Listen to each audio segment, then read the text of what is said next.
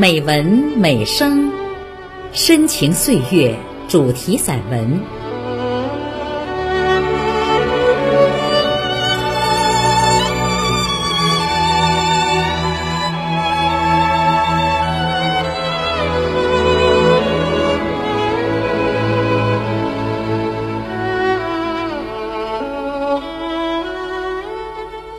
亲爱的朋友，我是主播孟薇。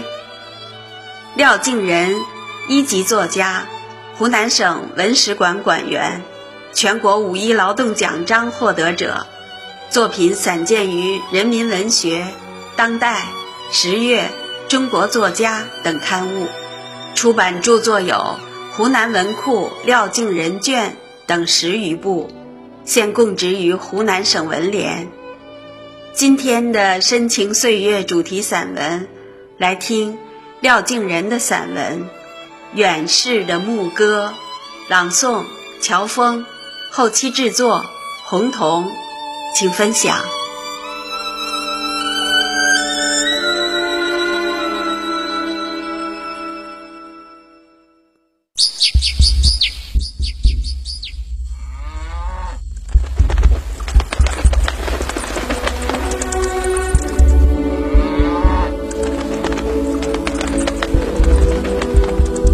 年年复年年，秋深草枯时节，村里的男劳力就带着粮食、干菜，带上扁担、棕绳及砍刀，到离我们井湾里四十公里路远的红土岭去砍八毛。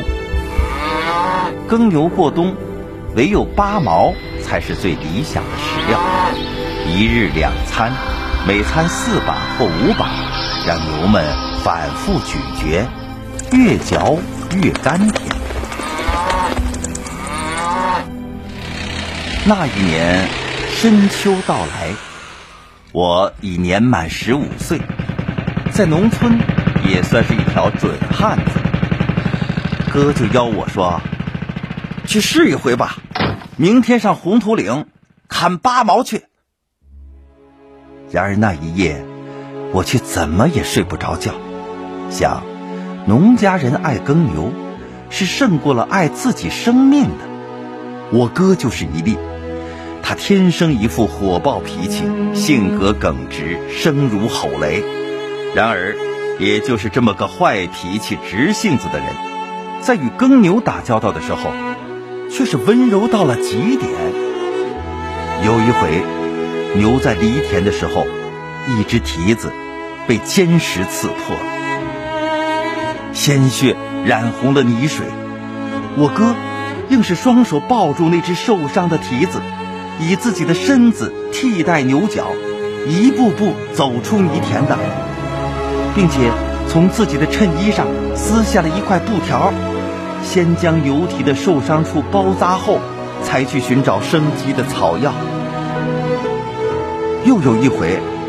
牛生病的时候，畏寒畏冷，他就将自己与嫂子结婚的新棉絮搂进了牛栏，裹在了牛的身上，还把家里仅剩的几升大米也蒸了，做成甜酒喂给牛吃。事后，夫妻俩大吵大闹了一场，我哥居然雷吼着骂道：“你滚吧！”不晓得心痛耕牛的婆娘，我消受不起。幸亏我嫂子的父亲闻讯赶来，才平息了这场风波。只是嫂子的父亲不但没有为嫂子说话，却还夸奖我哥像条庄稼汉。有我哥的言传身教，我又岂敢不爱护耕牛呢？第二天清早。无需我哥催促，我也带了粮食、干菜，带了扁担、棕绳以及砍刀，加入了去红土岭砍八毛的行列。深秋的晨风，割面的刀子，冷得我真恨不得把自己的脑壳缩到脖腔里去。幸好，这样的时候并不长久，我很快就觉得全身发热，继而。便是汗流浃背了。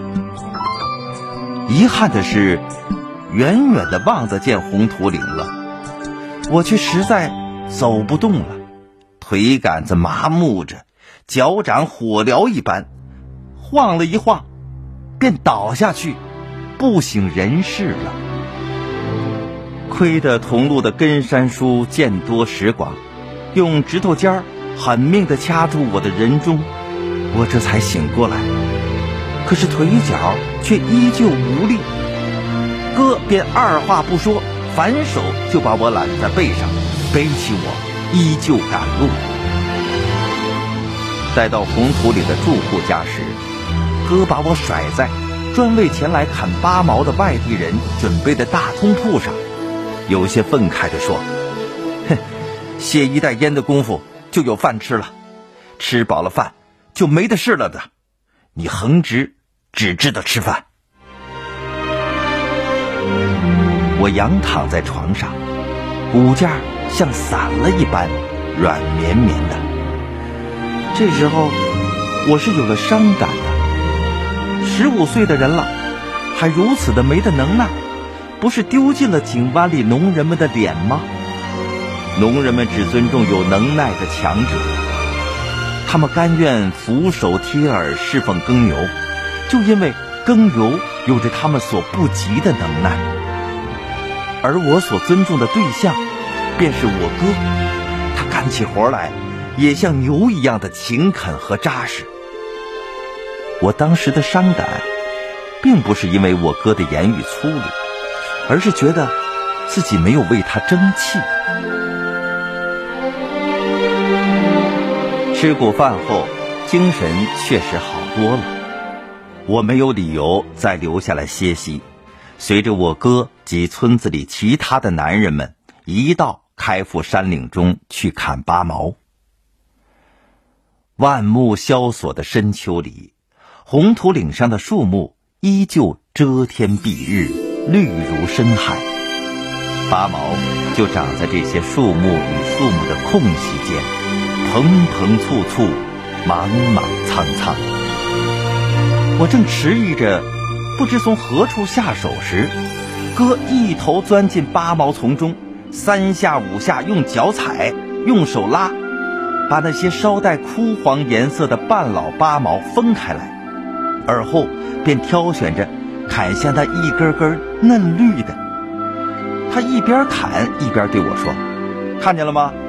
只砍嫩毛，老毛难嚼，会耗去牛的体力。”哥真是处处为牛着想，心那么细，手那么勤，我是有些感动。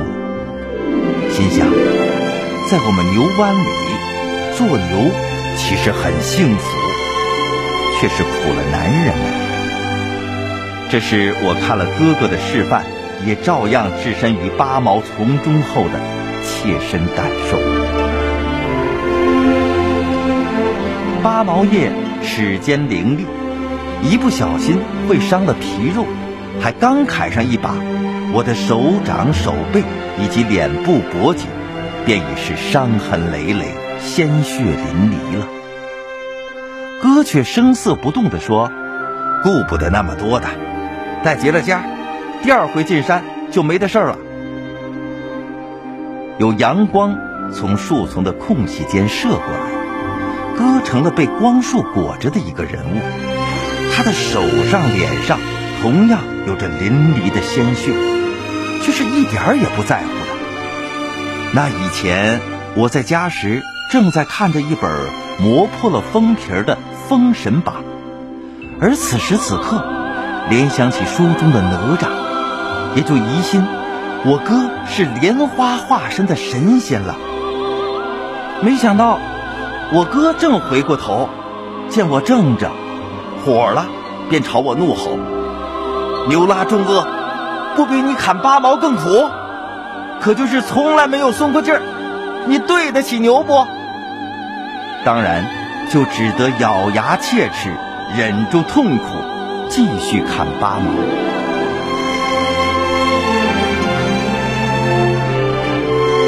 太阳往山那边沉过去。天色就渐渐的暗了，这样的时候，山雾骤起，林子里阴森恐怖到了极点，有冷飕飕的山风拂过来，树枝以及茅草随风扭动，发出吱吱嘎嘎声，似乎满山里尽是妖魔鬼怪在筹划着一场大阴谋。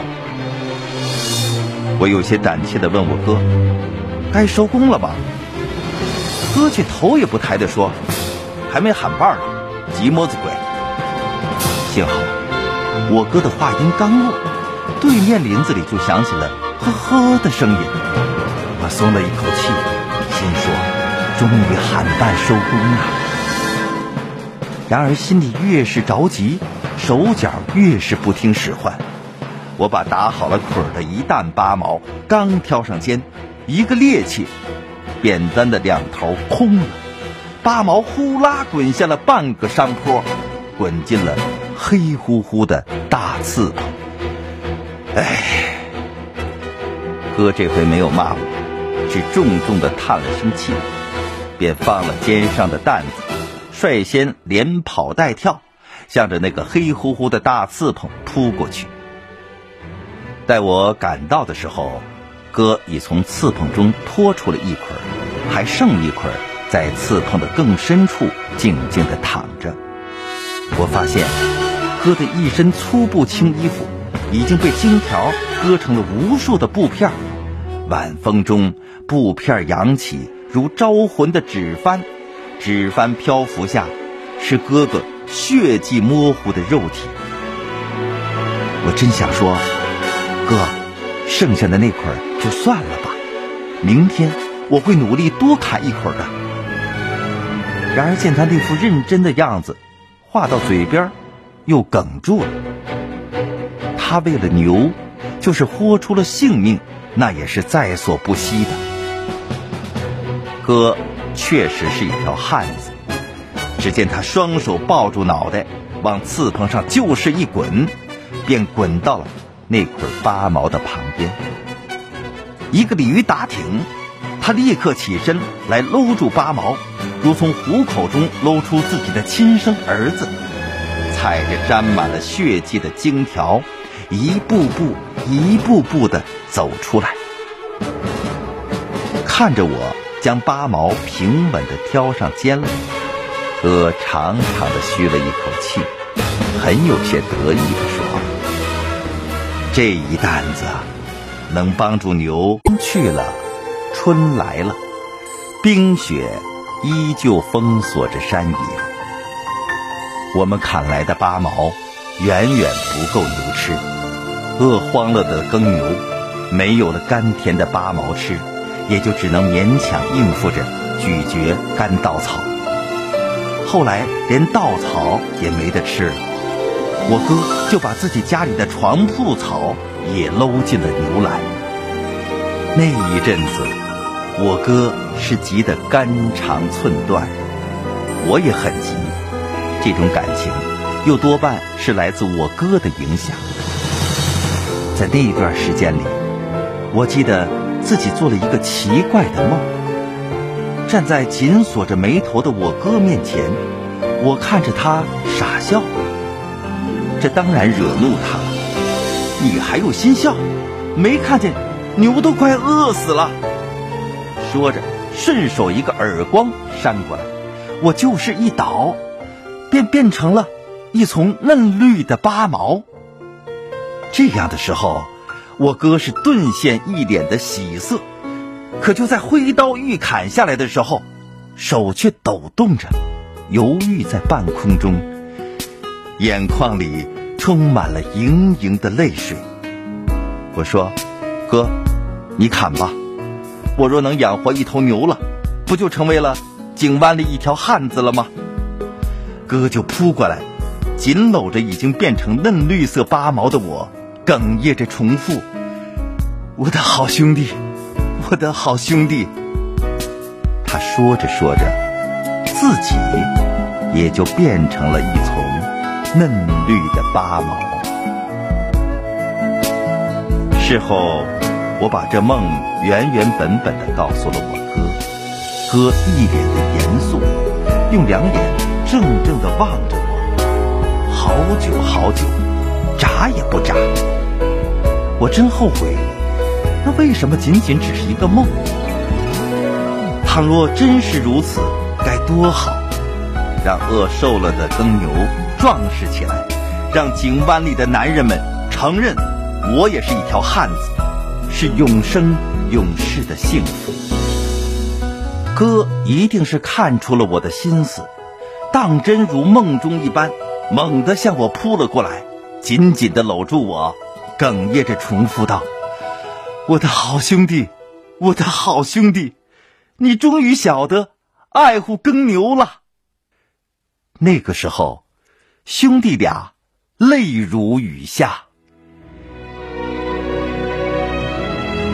兴许是我们对牛的一往情深，感动了上帝，也未可知呢。待我们兄弟俩从牛栏屋里走出，天已确确实实是晴了。我哥这条铁柱般的硬汉子。便猛然一下，双膝跪地，朝着太阳膜拜起来。